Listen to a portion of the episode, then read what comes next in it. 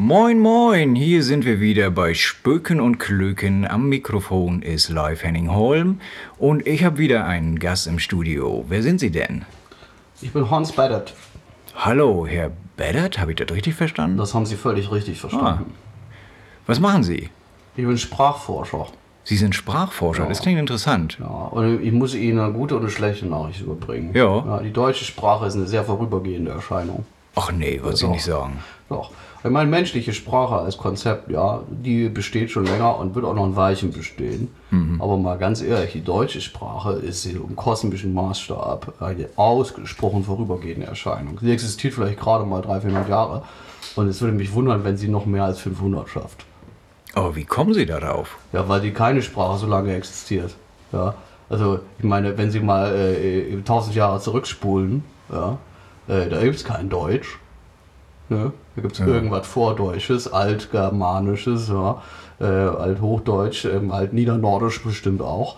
Aber richtig Deutsch sprechen die da nicht. Spulen Sie weitere 1000 Jahre zurück und Sie haben da irgendwelche Germanen rumhoppen, die den Römern auf den Kopf geben. Ja? Und dann springen Sie noch ein bisschen zurück und dann gibt es überhaupt gar kein Deutsch. Ja? So. Und ähm, jetzt springen Sie mal 1000 Jahre vor. Es ist ja von unendlicher Arroganz geschwängert, der Gedanke, dass in 1000 Jahren das Deutsche noch existieren wird. Das ist eigentlich der absurdeste Teil bei dem Entwurf des tausendjährigen Deutschen Reiches gewesen. Ja? Dass die deutsche Sprache dann noch existiert, ist natürlich gaga. Also aus wissenschaftlicher Perspektive.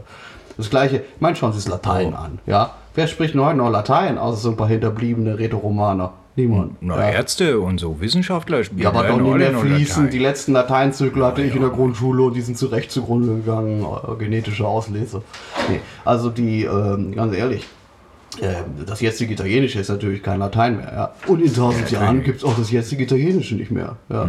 So, das heißt also, wenn Sie über Sprache sprechen, dürfen Sie niemals über die Sprachen sprechen, sondern müssen über das Phänomen der Sprache sprechen.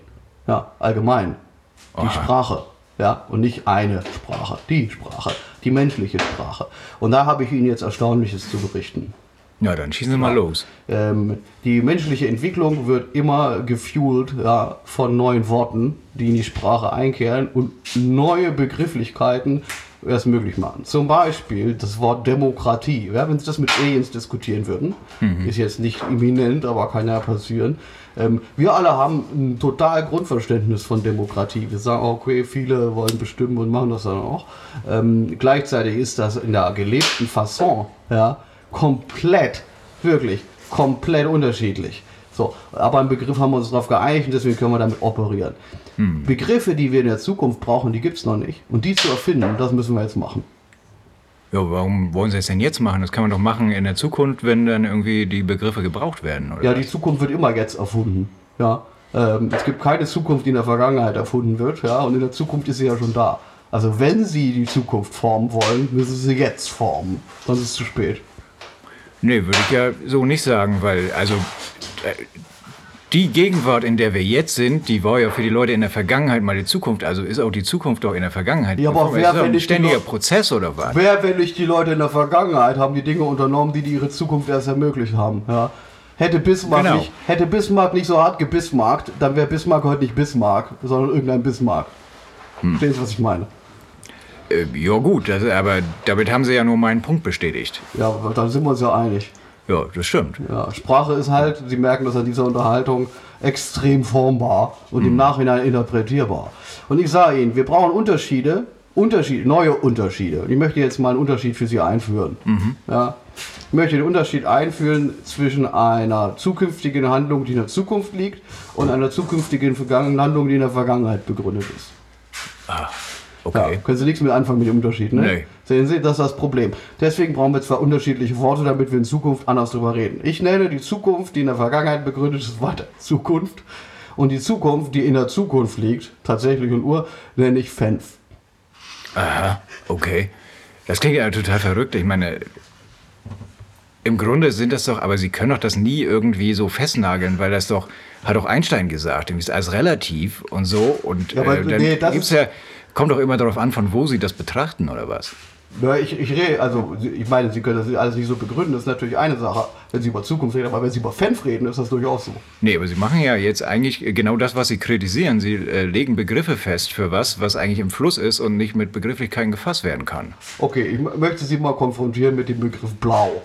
Ja. Ja, die alten Griechen hatten kein Wort für das Wort Blau. Wenn ich mich in Podcast bei Sokrates hingesetzt hätte, ja, und gesagt hätte, hier, das Meer ist gleich weinfarben, es ist blau, hätte er das gleiche gesagt wie Sie jetzt.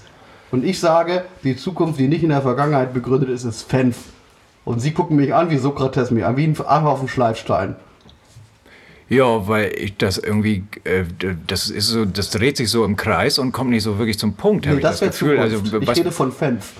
na, okay, aber also, ganz ehrlich, das ist, klingt total bekloppt für mich.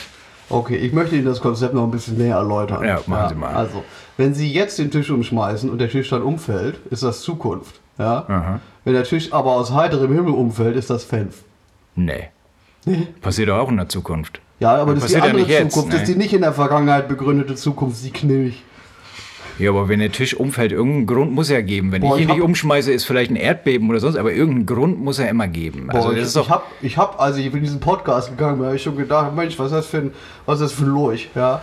Äh, Kapiert der Fan überhaupt? Und ich dachte, ich dachte, es ist Zukunft und begründet in der Einladung, dass es klappt, aber es war doch Fenf. Es tut mir leid. ja, äh, das tut mir auch leid. Tut mir auch leid für Sie Zuhörer, dass wir nur Ihre Zeit so verschwendet haben, aber äh, was soll man machen, ne? Ja, manchmal ist. Zukunft, manchmal ist Fenf, so ist das halt. Ja, äh, einigen wir uns darauf, dass das jetzt alles Senf ist und äh, machen Schluss für heute, würde ich sagen. Auf Wiederhören.